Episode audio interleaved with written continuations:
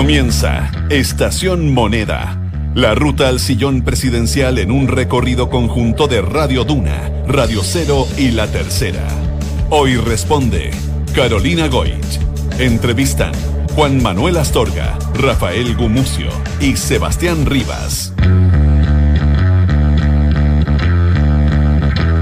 DC, 45 años, asistente social y senadora por Magallanes, casada, dos hijas. Como su lema, asegura que ella se atreve. Se atrevió hace años contra el cáncer, se atrevió con una candidatura aparte de la nueva mayoría y se atreve hoy a correr la carrera a la moneda a pesar de no superar el 5% de apoyo en las encuestas. Dice que es como una abeja, líder, protectora y que acoge a todos en su panal. Hoy, en Estación Moneda, Carolina Goitz.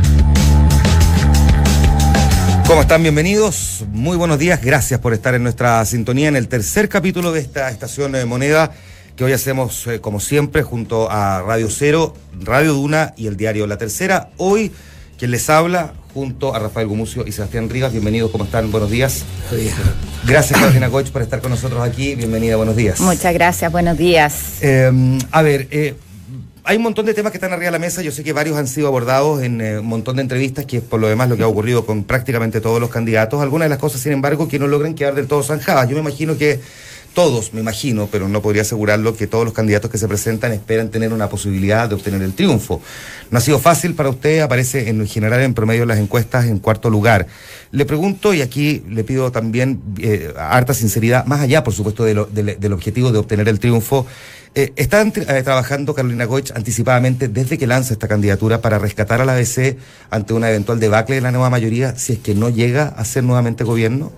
No, esta candidatura lo que busca es ser una alternativa para mucha gente moderada, gente de centro, que gente que quiere además que enfrentemos como país lo que nosotros llamamos una segunda transición, una etapa distinta, donde superamos más bien esta polarización entre la derecha por un lado, la izquierda por el otro lado compitiendo.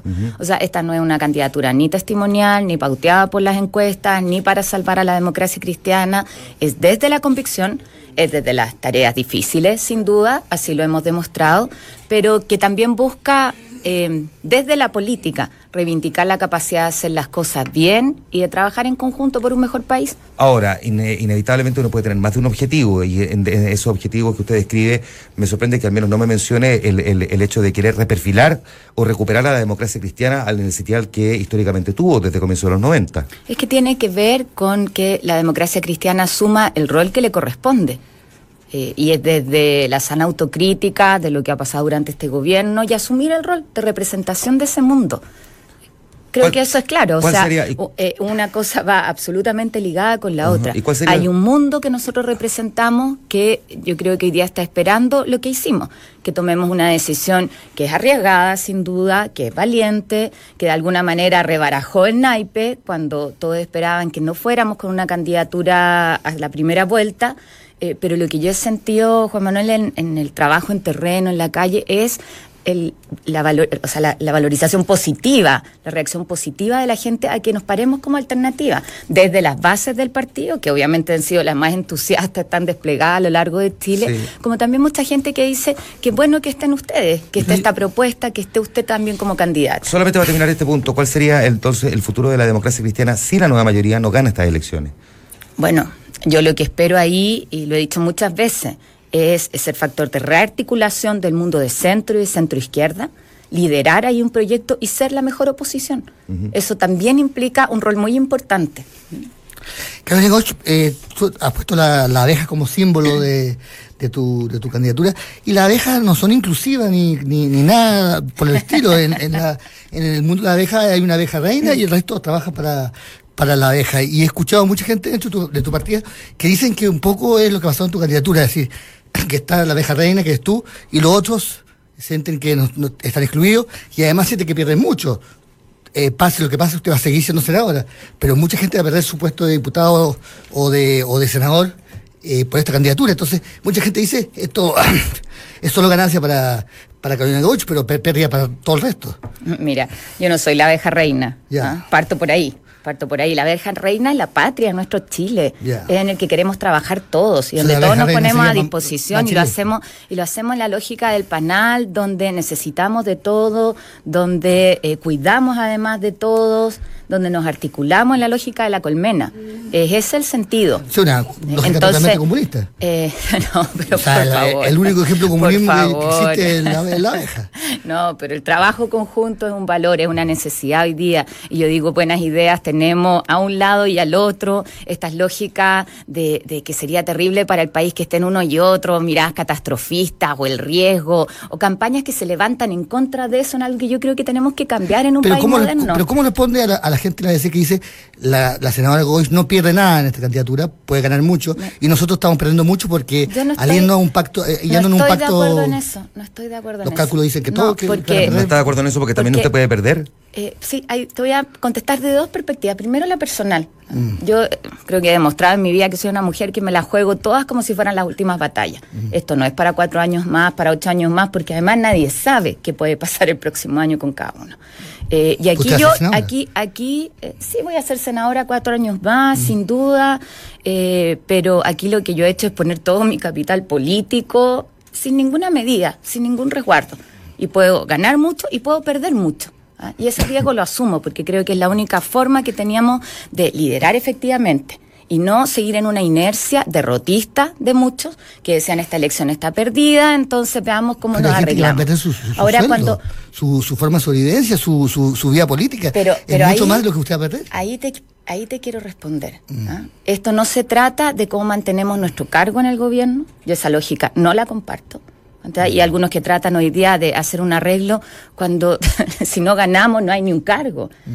Eh, o la posibilidad de que un parlamentario sea reelecto. No es desde una lógica individual, sino es desde la potencia que tenemos en una bancada que trabaja en conjunto detrás de un proyecto país. Pero o sea, yo- yo no comparto esa política de el cómo voy yo y cómo me arreglo No, yo, yo, y me he puesto al frente de un proyecto, te fijas que además yo veo que cada vez toma más fuerza y que lo que busca es que salgamos de alguna manera de esta dualidad, de esta pelea, de los buenos, de los malos y digamos cuál es el país moderno, Ahora, Carolina, cómo disculpa, trabajamos por ello. En este minuto ustedes, eh, usted está en una posición que es bastante particular. No solo es candidata presidencial con todo lo que ello conlleva, sino además es presidenta de la ADC. Y en esa calidad, eh, yo quiero ver lo que dice Rafa. Hay eh, diversas proyecciones. eh, hay proyecciones con relación a cómo va a ser esta elección eh, de diputados y de senadores, que es la primera elección con un nuevo sistema proporcional. Y al menos dos proyecciones, que es la, la Universidad Central y la Universidad de Talca, dicen que la DC va a tener menos diputados de lo que tenía antes, e incluso que va a tener menos diputados de lo que habría tenido de haber ido en una lista única. Eso, al día siguiente de la elección, a usted se lo van a cobrar, no como candidata presidencial, como presidente de la DC. ¿Está preparada para que se lo cobren? O sea, yo entiendo perfectamente lo que pongo en riesgo acá.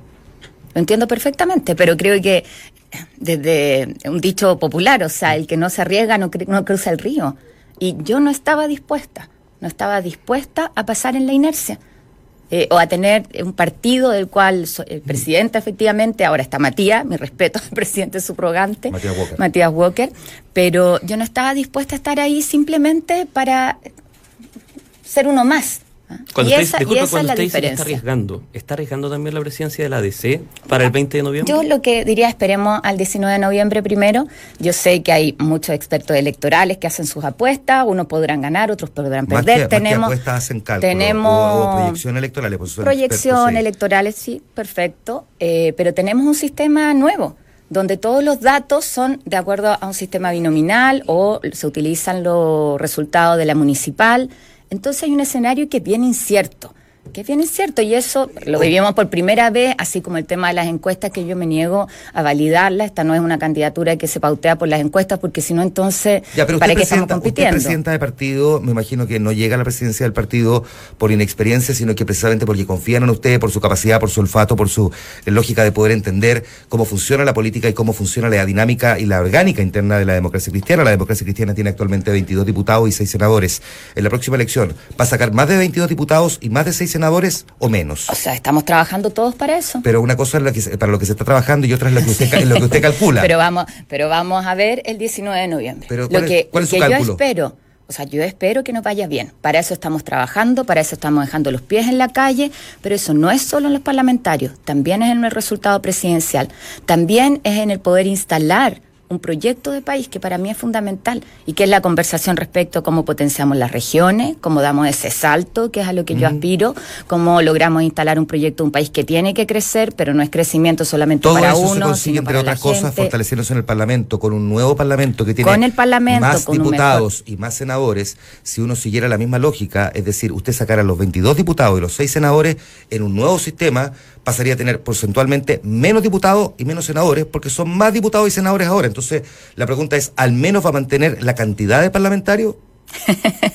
Mira, estamos haciendo todo nuestro esfuerzo en la calle para tener el mejor resultado. Eso es lo que te puedo decir. Ahora, Carolina, usted habla de la calle, de las bases, de cosas que en realidad uno le tiene que conocer. Uno ve la energía que tienen los candidatos presidencia- presidenciales, lo comentábamos antes, pero hay un tema concreto. Cuando uno abre eh, los diarios, cuando uno ve la televisión, lo que ve es que todos los dirigentes de la ADC que no se llaman Carolina Goiche, que tienen figuración, hoy día están eh, peleando qué van a hacer en la segunda vuelta, tratando de fijar posiciones, eh, discutiendo de si va a haber libertad de acción o no. Eh, ¿Cómo se siente Carolina Goich, la Mira. candidata, ante eso? ¿No se siente pasada ¿No una falta de respeto No. para su candidatura? Sábado pasado, eh, sábado, viernes, ya me confundo un poco. José Miguel Ortiz, su lanzamiento de campaña, 2.000 personas en el gimnasio en Concepción, la- el encuentro más masivo que ha habido una candidatura, Álvaro Ortiz, alcalde de Concepción, señala en su discurso, todos entusiastas. Candidata, no se preocupe de cartas. Aquí estamos trabajando para pasar a segunda vuelta, trabajando todos juntos. Eh, te puedo dar el ejemplo de Sergio Ojeda en San Juan de la Costa, con 500 personas de las comunidades indígenas allá, de los pueblos originarios, trabajando. Hemos estado recorriendo desde Arica, Iquique, Antofagasta, por el sur Magallanes, Aysén, Concepción, como te señalaba, Osorno, Valparaíso, y estamos trabajando juntos. Pero Carolina, yo, Entonces, yo no dudo de eso, pero lo que pasa es que le sacan, le sacan la cartilla, disculpe, en el comité entiendo. político le sacan la cartilla a la ADC, eh, hay cenas privadas, se genera una sensación bien extraña de esto, eh, que usted está haciendo un esfuerzo y parece que estuviera... eh, ese esfuerzo no estuviera siendo acompañado O sea, por los principales sería, dirigentes. sería mucho más fácil si no tuviéramos esta tentación que existe de hacer debates legítimos, pero que deberíamos hacer puertas adentro y no lo hiciéramos por los medios. ¿ah? Porque probablemente esas páginas que cuesta instalar propuestas las podríamos utilizar en eso. Pero lo que yo quiero reivindicar acá es que el partido está movilizado en terreno, está con mucho entusiasmo, hemos estado trabajando juntos con los candidatos al Parlamento, con los parlamentarios que van a la reelección, así lo hacíamos ayer, eh, que, que déjenme contárselo, en La Legua, donde fui a escuchar los testimonios de la gente que tiene que dormir con balaceras, que la está pasando mal, y la pregunta era de los periodistas, eh, ¿cuáles son los acuerdos para la segunda vuelta? Y yo, ¿sabes que Vi a la gente que me acompañaba después del testimonio y digo, esa discusión que puede ser muy interesante para una elite, no tiene nada de sintonía con lo que la gente Pero- está esperando de nosotros, solamente, pa- nos pa- aleja. Para efectos de esta conversación, que la culpa no es de la prensa. La prensa instaló el tema de lo que está ocurriendo con eh, la- esta narcocultura. La prensa ha instalado a partir de reportajes lo que está ocurriendo entre los vínculos del narcotráfico con la política. Ha sido la prensa lo que los ha puesto sobre la mesa, no fueron los políticos. Pero yo quiero decirte que tres meses atrás yo partí juntándome con los mismos vecinos de la legua en mi campaña. Entonces, aquí también den un poco de crédito a temas que tratamos de instalar las candidaturas porque ahí me cree que es- yo creo que son los relevantes. Y hay un ejemplo de hecho que he repetido todas las veces. La vecina que me dijo, un niño que tiene problemas en la escuela, lo que le pedimos a la tía, lo que le pedimos a la directora es que no lo manden a la casa, no lo suspendan. Porque ese niño se va a la casa y después no vuelve y por lo tanto deserta y empieza una carrera delictual en la calle. Y por eso en nuestro programa establecimos el tema de la prevención como eje fundante y trabajado con los vecinos junto con la mejor persecución policial y el fortalecimiento de la institucionalidad. Pero, Eh, pero, pero, pero, Carolina, yo creo que este debate parece súper súper eh, eh, de, de- de- de periodistas políticos, un debate de cálculos, pero yo creo que un debate de fondo bien importante. Yo creo que hay diferencia entre entre Por- Proboste y Jorge Burgo. Hay más diferencia que entre entre entre mm, Guille y, y- y usted, digamos. Eh, yo creo que, que hay yo, yo creo que yo creo que hay, hay en no, la te voy a pedir, no te voy a pedir el detalle, no, no, yo creo, yo- el rol. yo creo que yo creo que dentro de la DC la mayoría de la gente de la DC está es totalmente pro nueva mayoría, está incluso más cerca de la nueva mayoría de lo que fue de la, de la, de la concertación. Sin embargo, hay un grupo de cuatro personas eh, o cinco, digamos, que son, eh, que, que son, que sería Mariana Elwin, Jorge Burgo, y a veces, y a veces algunos- con progreso. algunos, algunos de los, de los Walker que realmente están al otro lado. Y no, no es su candidatura en el fondo una especie de, de, de- de anestésico para, para no ver este problema que habría que discutir, digamos. O sea, ¿qué hace Juan, Chumilla y Jorge Burgo en el mismo partido? Mira, probablemente es lo mismo que en algún momento hubieran dicho de líderes históricos de la ADC. Bueno, y se, se, se- se líderes históricos de hace bueno, muchos años, de- del tiempo incluso de Patricio Elwin versus otro, Valdés, tenían discusiones que eran bien ásperas. De Sí, fondo, pero- pero- pero- Eh, pero si somos un partido que en esto no es un ganado que sigue detrás, Sí, pueden haber yo- diferencias. yo- yo esa el punto, conozco, el punto, y mi abuelo esto, fue parte de ella y, y, y se zanjó justamente la- esa vez, esa pelea cuando, cuando se fue la, la gente del Mapu, se zanjó justamente con el camino propio y fue un desastre para la No, la pero- pero O mira, sea, fue la candidatura día- de Tomis que fue un desastre. ¿No, no, no siente que están repitiendo este mismo, este mismo esquema que ante un, un debate que no son capaces de dar o, eh, van por el mesianismo, el camino propio, que ha sido siempre eh, para la DC un, un desastre? No, yo te voy a contestar ahora en el rol en que estoy, Mm. que es de candidata presidencial. ¿Ya? Eh, Matías me dice, no, no, no lo propongas porque me van a invitar y puedes desarrollar ahí las tesis del partido, cuáles son las instancias, pero yo hoy día estoy como candidata presidencial de la democracia cristiana. Eso significa no solo representar a la democracia cristiana, sino desde ese espacio político, que además hemos dicho con claridad es la centroizquierda, cómo generamos un proyecto para representar a todos los chilenos y chilenas. Pero- Esa es la tarea. Entonces, los debates del partido los vamos a dar, como además yo lo he mostrado, y lo hemos dado al interior, lo hemos enfrentado, no lo hemos ocultado. Mi candidatura surge en forma unánime, Ahora, con el respaldo unánime de las bases, la definición incluso del, del mecanismo, si vamos a primaria o no, fue bien mayoritaria. Probablemente no hay duda. Eh, y no en hay- eso estamos. No había duda de que Carolina Coche era la candidata de la democracia cristiana cuando se toma, cuando se toma la decisión. Y por lo tanto, esto de que usted dice representa a todo el, a todo el partido, es evidente que el partido tiene corrientes y miradas diferentes. Eh, tenemos a Ignacio Walker versus Aldo Cornejo o Andrés Aldívar versus a Jimena Rincón en la quinta región costa o en el Maule compitiendo por cargos a senadores. Son dos posturas, son dos miradas de partido muy distintas. ¿Está en juego el modelo de, de democracia No, cristiana? Pero, pero mira, a mí me parece fantástico que el sistema hoy día electoral distinto al binominal nos permita tener hay gente que representa mundos distintos. Eh, uno podrían decir más el, el ala conservadora del partido, otro el ala más liberal, si quieres plantearlo así. Eh, o sea, lo que buscamos es eso, es tener un arco que sea lo más representativo en la elección. Así como hay hombres y hay mujeres, hay jóvenes, hay personas que tienen más experiencia. Eso es parte de la gracia de este nuevo sistema.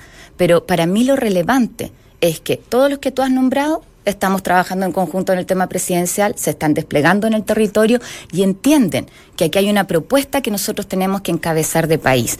Y es ahí donde queremos instalar la discusión. Estamos conversando con Carolina Goich en esta transmisión en conjunto Radio Duna, Radio Cero y Diario La Tercera, Rafael Gumucio y Sebastián Rivas, y quien les habla. ¿Tú te sientes parte del legado de la Bachelet?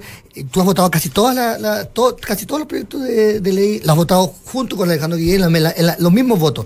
¿Por qué hay dos candidaturas cuando se, cuando las ideas son eh, realmente muy muy similares, similares a, a un punto que a veces eh, llega, llega a ser eh, divertido, digamos, que hay- las diferencias son muy pocas. No. ¿Por, por, por qué eh, porque eh, yo veo en tu candidatura algo que me, preocupa mucho, es que le has quitado totalmente la, la, la idea del poder. Es decir, el poder influir, el poder, eh, eh, que la idea de uno, la idea de uno y no uno, eh, sea el que, el que, el que, el que influye en el país.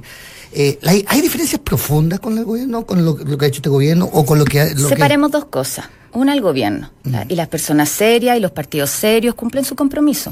Entonces, lo raro hubiera sido que yo no hubiera votado a favor eh, los proyectos a los cuales nos comprometimos.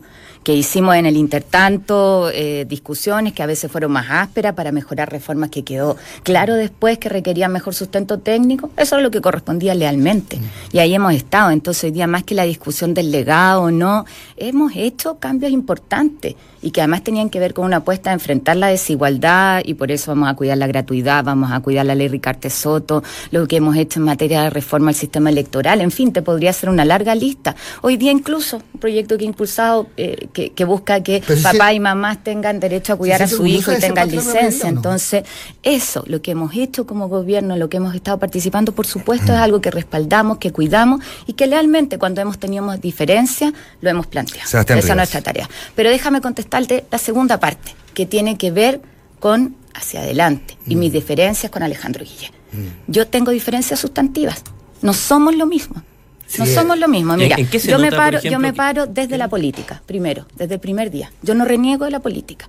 He sido parlamentaria 12 años, he sido senadora, diputada, tengo la experiencia previa en el gobierno, eh, he sido de gobierno, de oposición, y yo estoy aquí por mejorar la política. ¿ah? ¿Usted y eso lo planteo de de la política? Pero él se ha planteado como independiente, él mismo lo ha señalado, este desprecio muchas veces incluso a los partidos con los cuales tiene que convivir. Las discusiones Yo se las dejo los políticos, ha dicho. Yo soy parte, claro. Segundo, no es casual que eh, sea la que encabezo eh, el principal partido del mundo de la centroizquierda. Eso algo dice también respecto de experiencia y algo que va a ser fundamental en el próximo gobierno. El próximo gobierno probablemente no va a tener mayorías como tuvimos esta vez en las cámaras y por lo tanto va a requerir de mucho trabajo político. Es Eso es necesario. Carolina, lo que pasa es que lo que, lo que, lo que dice sobre, Tercero. sobre el tema de dónde está ubicada la ADC es algo que se puede explicar, se puede comentar, pero si tú vas donde la gente, probablemente la gran mayoría te va a decir, esta idea de la ADC como el partido amarillo, esta idea de la ADC como el partido, lo que decía Ignacio Walker, de los matices. Entonces cuando tú dices, eh, la ADC es el principal partido de centro izquierda, uno probablemente dice, bueno, ¿y cómo uno explica esos matices? ¿Cómo uno explica que si uno ve el arco de la nueva mayoría, está es el partido que está más cerca del centro y más cerca de la derecha que de la centro izquierda? ¿Cómo tú puedes decir, bueno, nosotros somos de centro izquierda y explicárselo a un ciudadano que lo que ha visto es esta historia de los matices, de eh, un poco más la tradición de ir más tranquilo? Eh, ¿cómo, ¿Cómo le dices, bueno, nosotros somos desde centro izquierda? ¿Cómo construyes de ahí? No, claro, pero ser de centro izquierda no significa competir a la izquierda como yo entiendo que lo hace Alejandro Guille. Lo entiendo. Si es ahí el nicho donde además salió competencia eh, y, y esa es su tarea. Pero la tercera diferencia que les quería plantear es que aquí yo no voy a satanizar a nadie. Yo creo en un Estado que pone reglas claras, que ordena, pero también en un privado que es necesario. Y no creo los vetos eh, ni la crítica desde la caricatura al mundo privado, al contrario, creo que en eso tenemos que trabajar en conjunto. Y cuando reivindico la lógica de ponernos de acuerdo, de poder mirar al país más de cuatro años en, en perspectiva, que es algo que hace tanta falta, llegar a políticas de Estado más que de gobierno en muchas cosas. Lo he planteado en los temas de infancia. Si queremos efectivamente dar respuesta a la infancia más vulnerada, pongámonos de acuerdo en temas que están sobre la mesa. La preocupación sobre la productividad, que es un tema estructural, no es un tema de este gobierno del anterior. No la vamos a superar en esto de decir ustedes son los buenos, ustedes son los malos. Eh, si tú crees que eso es amarillismo, no sé, yo creo que eso es lo que necesita un país que Eh. está, está ahí al borde de pasar a ser un país desarrollado, pero requiere reformas más complejas, requiere más diálogo, requiere más participación de todos los actores, no solamente los actores políticos. Una de las cosas que se le ha cuestionado a este gobierno, aunque por otra parte al mismo tiempo son de las que se les ha destacado, es la no solamente cantidad, sino que intensidad de la reforma. Y usted habla de la necesidad todavía de reformas aún más complejas. Déjeme hacerle la pregunta directamente. Eh, en un eventual gobierno suyo, ¿usted daría continuidad al legado de Michelle Bachelet? ¿Se siente orgullosa del legado de Bachelet? Mira, gratuidad. Pongamos un ejemplo muy concreto. ¿A qué me refiero con reformas más complejas? Yo aspiro a que aprobemos el 60% de gratuidad que está hoy día en el Parlamento y que podamos seguir avanzando gradualmente en la medida en que tengamos el financiamiento. Pero mi énfasis va a estar en educación técnica. Hoy día hay más de 500.000 jóvenes que no estudian ni trabajan que son los que no se quedan fuera, ellos no llegan a la gratuidad en educación superior. Los y por lo tanto, lo que hemos planteado es 100% de gratuidad en esas dos en los dos primeros años de educación técnica, que permitan tener una herramienta, que nuestros centros de formación técnica sean no la competencia de INACAP o de DUO, que eso no tiene mucho sentido, sino que más bien los articuladores de las necesidades de capacitación que hay en el territorio, estoy pensando además en regiones diversas en sus desafíos productivos, entonces articulas lo que se necesita con la oferta que existe. Eso responde o la a la educación pregunta- dual. En, en, no sé, por los chicos de los liceos tercero y cuarto, hágalo en la empresa y no en la Ya, sala de clase. Eso responde a la pregunta de, de reforma más compleja, la primera parte de la pregunta, la segunda parte de la pregunta.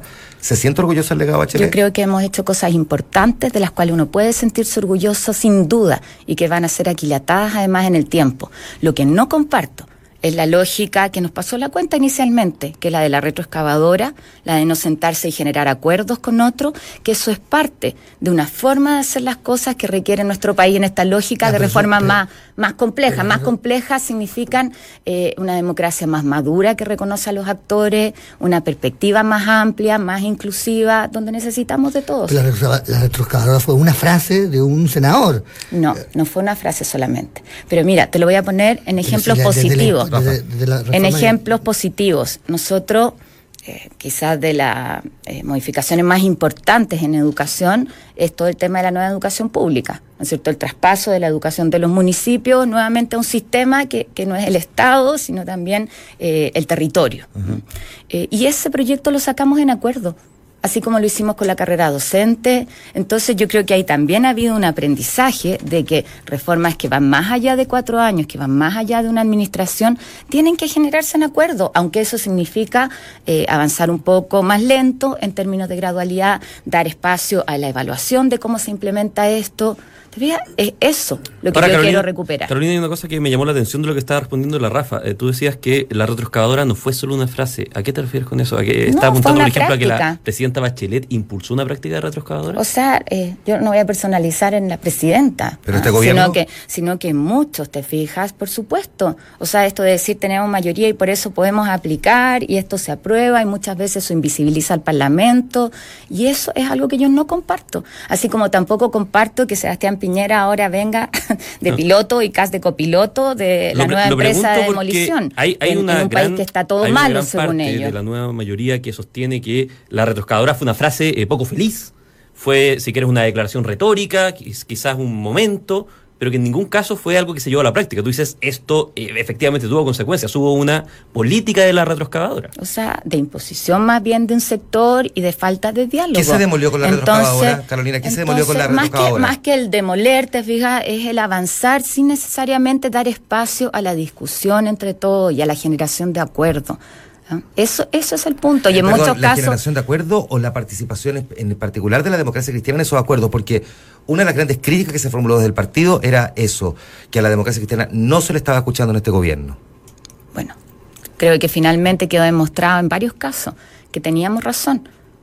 Eh, los acuerdos, los acuerdos en educación no hubieran sido posibles si Ignacio Walker no hubiera cumplido el rol que ha cumplido desde educación. Entonces hoy día estamos discutiendo eh, en un misceláneo cómo operamos respecto de los arriendos en los establecimientos de la ley de inclusión, porque pusimos el foco en el medio eh, y no necesariamente en el fin.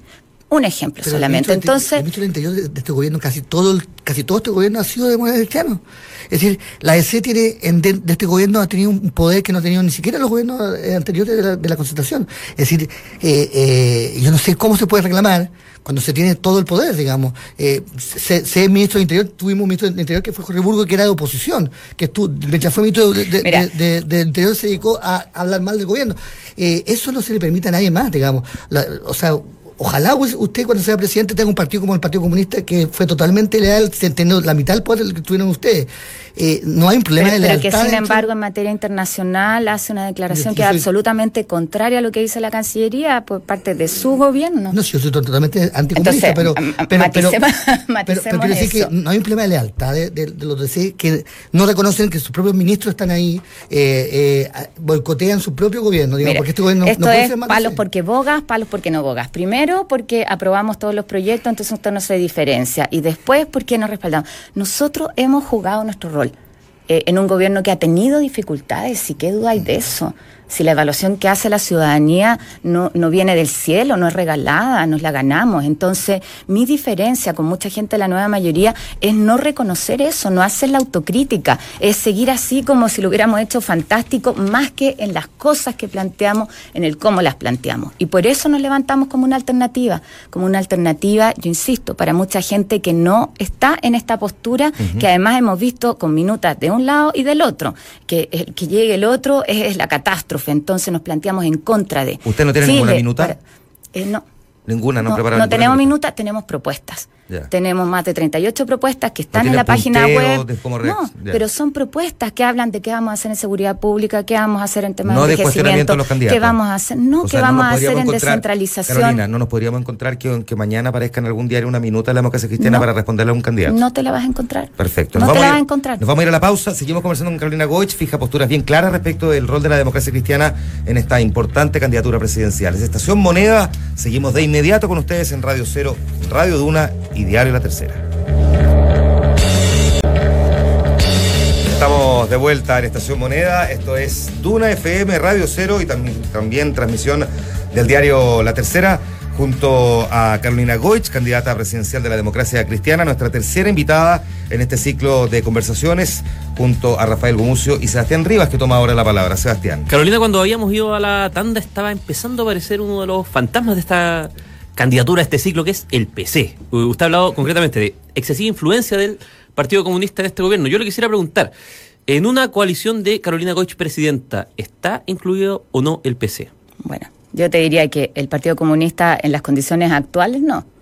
O, sea, un partido, digamos, si es que, comunista, si es que Carolina un partido comunista, un partido comunista que ellos mismos, su presidente ha dicho que, que no está dispuesto o que dice, que, mira el lenguaje que utiliza. Entonces, yo aquí quiero volver. Yo aspiro a conducir un país más moderno, que sienta las bases para eh, salir de esto que estamos empantanados en lógicas añejas, a una lógica donde trabajamos en conjunto, sin veto. Siempre repito lo que nos pasó en salud donde yo tengo un fuerte énfasis en mi programa. No puede ser que dejemos de responder en infraestructura que la gente necesita, porque tenemos en esto sesgo ideológico eh, respecto de las concesiones. Cuando las concesiones se hacen bien, es solo infraestructura y siempre son las empresas las que construyen los hospitales. Hoy día lo veo en Antofagasta, donde eh, está a puerta de inaugurarse uno de los que va a ser quizás los hospitales más modernos y más grandes, en regiones además de nuestro país, y que se hizo con concesiones y ahí está y va a permitir formar a los médicos desde La Serena hacia el norte.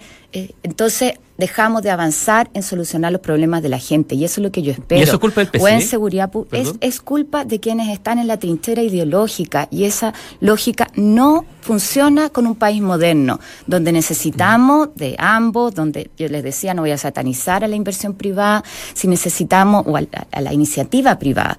Yo aspiro, mira, a que seamos eh, un país que piensa de aquí al 2030, 2050. Entonces, el Chile solar, por ejemplo. Eh, Carolina, pero yo, yo, quiero entender por qué lo personaliza en el PC, porque si uno empieza a hacer un, una radiografía de la nueva mayoría hoy día, hay mucha gente que está en la izquierda, en los diferentes partidos, incluso en la democracia cristiana, yo creo que uno puede encontrar algunas personas que tienen opiniones que a veces están más a la izquierda en algunos temas que Guillermo Tellier. ¿Por qué entonces es particularmente con el PC que dice Aquí no, este es mi límite. Es con el PC o con quienes se quedan pegados en su trinchera ideológica. Pero el PC ha demostrado justamente lo contrario. Por ejemplo, la ministra Pascual eh, implementó una, una ley de, de tres causales del, del, del, aborto que está muy lejos de lo que un comunista quisiera tener. O sea, un comunista estaría, por supuesto, en, a, a, favor, y un comunista y mucha gente más, digamos, en cualquier parte del mundo, lo normal, en un, en un aborto sin, eh, sin, sin causales, digamos, un aborto libre. Sin embargo, ella, de manera muy disciplinada, luchó por ese aborto en tres causales. Volve, volvemos a lo mismo. Una es lo que queremos hacer adelante, otro es lo que hemos no, hecho. Que y en que... aborto, o sea, perdón, no es aborto, es despenalización de la interrupción del embarazo sí. en tres causales, podríamos hacer el espejo. Eh, un tema donde, gracias a nuestro rol en la democracia cristiana, incorporamos un programa de acompañamiento que no estaba eh, y que permitió sacar un proyecto que yo creo que es súper potente como política pública, que acompaña a las mujeres. Te fijas que ahí volvemos a lo que teníamos antes. ¿Cuál fue verdad, nuestro Carolina, rol? Lo que, estoy, ahora? Lo, lo que estoy tratando de decir es que ellos hicieron una concesión a su programa, a su ideología, que usted no... no, no yo no, ahí solamente voy a decir, ahí actuamos como gobierno y en la misma lógica que lo hemos hecho nosotros, te diga, eh, ella como parte de un gobierno. Sí. Ahora, lo que yo planteo desde aquí adelante, eh, yo no concibo, no hay respuesta para una mujer que hoy día está en edad fértil y dice, ¿por qué me sigue castigando la ISAPRE? Y me cobra tres o cuatro veces la prima solamente porque me puedo embarazar, porque ni siquiera es que se vaya a embarazar. Y nosotros dejamos hacer la reforma al sistema privado de salud porque algunos decían, no lo queremos validar. No es eso lo que yo quiero para mi gobierno. Yo quiero un gobierno donde volvemos a centrarnos en los temas que la gente necesita y junto con eh, reformar eh, el sistema de ISAPRE, que existe, hay tres millones de chilenos que están hoy día en el sistema de ISAPRE, lo que quiero es avanzar el primer día con la Ley Nacional de Cáncer, con los temas de salud mental, con temas donde además tenemos acuerdo, pero yo espero que pongamos ahí la prioridad porque son las cosas que le preocupan a las familias en nuestro país. Ahora, así como hay acuerdos, también hay cosas de las que cuesta mucho más, digamos, sintonizar. Eh, todos los partidos políticos tienen distancia o incluso rivales ideológicos. Eh, ¿Quién es más rival ideológico hoy día de la democracia cristiana? ¿Chile Vamos o el Frente Amplio? Yo creo que ambos están en dos extremos. Yo veo a Chile Vamos en esto, mira la discusión entre Casti Piñera y Sebastián, eh, que, que de repente se da entre la pistola y el martillo. Y uno los ve compitiendo, entiendo por qué. ¿Ah? por el voto de la derecha dura, que es el que se moviliza, que uh -huh. es la estrategia que le resultó a la derecha para la primaria. Eh, y por otro lado veo al Frente Amplio que legítimamente se levanta como una opción de izquierda y ahí están compitiendo y está compitiendo también Alejandro y cada uno de los candidatos del mundo de la izquierda. Ahora, paralelamente... Yo lo que busco representar eh, ahí, eh, Juan Manuel, es el mundo intermedio, que se cae, que, que, queda fuera de los extremos. Ya, Carolina, es que déjeme apuntar en esto entonces, porque paralelamente nos encontramos paradojalmente con este escenario. Algunos sectores dentro de la democracia cristiana que no ven con malos ojos que en caso de que usted no pasara segunda vuelta, votaran por Sebastián Piñera. Al mismo tiempo, otros sectores que están planteando desde ya hacer un pacto con el Frente Amplio antes de la realización de la primera vuelta. O sea, deja la democracia cristiana como en tierra de nadie. Bueno, parece que de verdad mejor invitan a Matías Walker. No, o sea, si, si, el punto es la discusión, no, no, llevamos más de media hora, más de un bloque de programa, y sigue siendo la pregunta cómo vamos a enfrentar la segunda vuelta. Usted representa como haber, candidata presidencial a un partido haber, político que tiene este cuestionamiento. Sí, pero lo que yo busco es que seamos una alternativa para conducir Chile en la democracia cristiana se va a hacer la discusión, se va a hacer en un consejo probablemente al día siguiente del 19, donde corresponde en un consejo partido, junta. en un consejo y el consejo determinará. Yo soy la primera en respetar la institucionalidad, lo he hecho al interior del partido, creo que es lo que nos hace falta como país también, y ahí se dará la discusión. Uh -huh. Entonces, desdramaticemos el tema, pero yo no voy a perder los 28 días que quedan de campaña, creo, 29 días que quedan de campaña, haciendo del debate público cómo tomamos decisiones al interior del partido. Probablemente no, porque yo quiero, yo quiero saber contarle, cómo gobernaría ese partido al por momento de tener que zanjar Por diferencias. supuesto, ¿cómo vamos a gobernar? Sí. ¿Ah? Déjame llevar las otras Y eso lo vamos a hacer, a eso temas. lo vamos a hacer primero pidiendo transparencia, enfrentando la corrupción con mucha decisión y con políticas claras en eso, modernizando el Estado, que es parte de lo Déjeme que tenemos que entonces a hacer. otros temas, a otros temas de, lo vamos de, a hacer. de campaña, pero temas contingentes al mismo tiempo. ¿Por qué el Estado debería financiar vía exención tributaria a los empresarios la visita del Papa? Habiendo tantas otras necesidades que la gente reclama con, con recursos que en este caso no se van a obtener. Es una discusión legítima, pero a mí me parece que la visita del Papa no es solamente la visita del líder de los católicos. Es una oportunidad como país y parece que así como tú financias temas culturales, como financias otros temas, es legítimo que también se busque esa vía. Ahora ese se complementa con el aporte que se está haciendo directo de los fieles en una re- recolección de fondos que está haciendo la Iglesia, pero me parece que el Papa Juan Pablo, o sea, perdón, el Papa Francisco es es una figura que va más allá de, de un mensaje para los católicos o de un líder para los católicos. Ahora, ¿es correcto eso, eh, tal como sería correcto, por ejemplo, entregar eh, fondos para la Catedral Evangélica? Otro tema que está... eh, ¿Hasta dónde está el límite de eh, el gobierno interviniendo en temas de fe? Que de hecho era un tema en el programa de Michelle Bachelet, y hablaba de profundizar en el Estado laico. eh, Claro. ¿Qué haría mira, Carolina Boich en ese caso? No, no tengo la cifra, pero podríamos buscarla de cuántos recursos se aportaron para la reconstrucción de las iglesias tras el terremoto. Y uno podría decir por qué tiene que el Estado reconstruirla y en muchos casos incluso es parte de nuestro patrimonio. Entonces, eso no importa, ¿Estás de es acuerdo con- legítimo. Esto no significa, esto no significa que no se respete un Estado laico. Por favor, eso tiene que ver con la libertad de expresión y hemos dado muestras de sobra, incluso en la legislación eh, y en la discusión de temas complejos, como planteamos el tema de despenalización, en que finalmente respondemos a gente y personas que pueden tener su concepción religiosa, eh, pero tenemos que legislar y tomar decisiones para todos. No podemos imponer una postura en temas sobre todo ¿Está de acuerdo que le hayan quitado ahora el fondo a la catedral, evangé- a la catedral evangélica, a la pseudo catedral? Porque Mira, ah, no estoy en el detalle de si se los quitaron o no se los quitaron. No, me parece que si aquí hubo un compromiso, esos compromisos tienen que cumplirse y está bien que se aporte. Yo sé que a usted no le gustan lo- las vírgenes porque tuvo problemas la otra vez, pero no se siente un poco como... como- Eh, no es que no me gusten, completa la me oración, gustan. completa la oración, me Rafa, se malinterpretar. Oye, ayer me pasó me algo encantan, maravilloso. no, ayer me pasó algo no maravilloso. Ya, déjenme una anécdota acá. Eh, Quinta Normal, tuvimos una actividad preciosa encabezada por la alcaldesa ayer en la tarde, fue la última actividad del día. Y al final se me acerca un caballero y me pasa una bolsita con un regalo y me dice, esta la fabrico yo. Y era una Virgen de Lourdes. Así que No, maravilloso, lo encontré maravilloso. no sé si usted un Rafa, poco a como propósito Juan del debate con Fernando Villegas en Tolerancia Cero, para quienes, como la gran mayoría, no vio y se enteró necesariamente de esa discusión. ¿No se siente un poco como Juana Arco, eh, como Santa Juana, eh, un poco encabezando una, una, una batalla que parece perdida y que podría llegar a... eh, eh, eh, no, Bueno, Yo Juan- soy, Juana mira, de yo soy, yo soy, claro, espero que no termine igual, que sea mejor el resultado. Pero en esto a mí me encantan las peleas difíciles. Yo soy magallánica, soy porfiada, tengo el gen croata eh, y creo que estas cosas son las que valen. Vale la pena jugárselas por causas que, que no están garantizadas. Yo me acuerdo siempre de mi primera campaña y nadie pensó que iba a salir, sacamos la primera mayoría, hicimos una campaña preciosa. A la política le hace falta recuperar la convicción, recuperar el sentido por el cual hacemos las cosas y a mí eso me entusiasma todos los días, todos los días. El sentido por, lo que las cosas en política es poder influir o hacer política. Sí, es poder, es poder levantarme al día siguiente de haber asumido el 11 de marzo y enviar al Parlamento el proyecto de la Ley Nacional del Cáncer, que tiene la firma de todos los parlamentarios, de todos, y duerme hace cuatro años, cuando, cuando es la primera causa de muerte, cuando, mira, en este país, yo no me canso de repetirlo, no sabemos cuánta gente se muere de cáncer, porque no tenemos el registro. O tú sabes que cuando tuvimos que revisar eh, las muertes que se habían dado en gente que estaba esperando una atención, y si era en auge o no, lo más complicado fue llegar al dato, porque nosotros lo que hacemos es eh, registrar por prestación, no por caso clínico.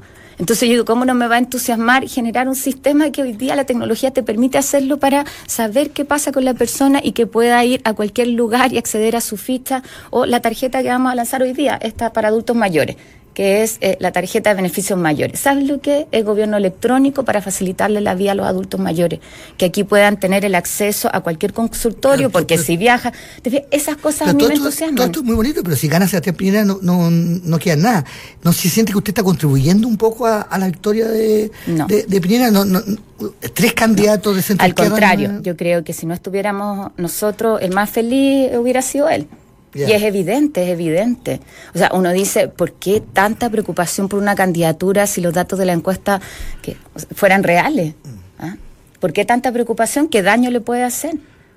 ¿Ah? Y ahí hay un universo al que aspira a representarse a Sebastián Piñera que cayó en la trampa de irse a la derecha más conservadora y gente que no se siente representada.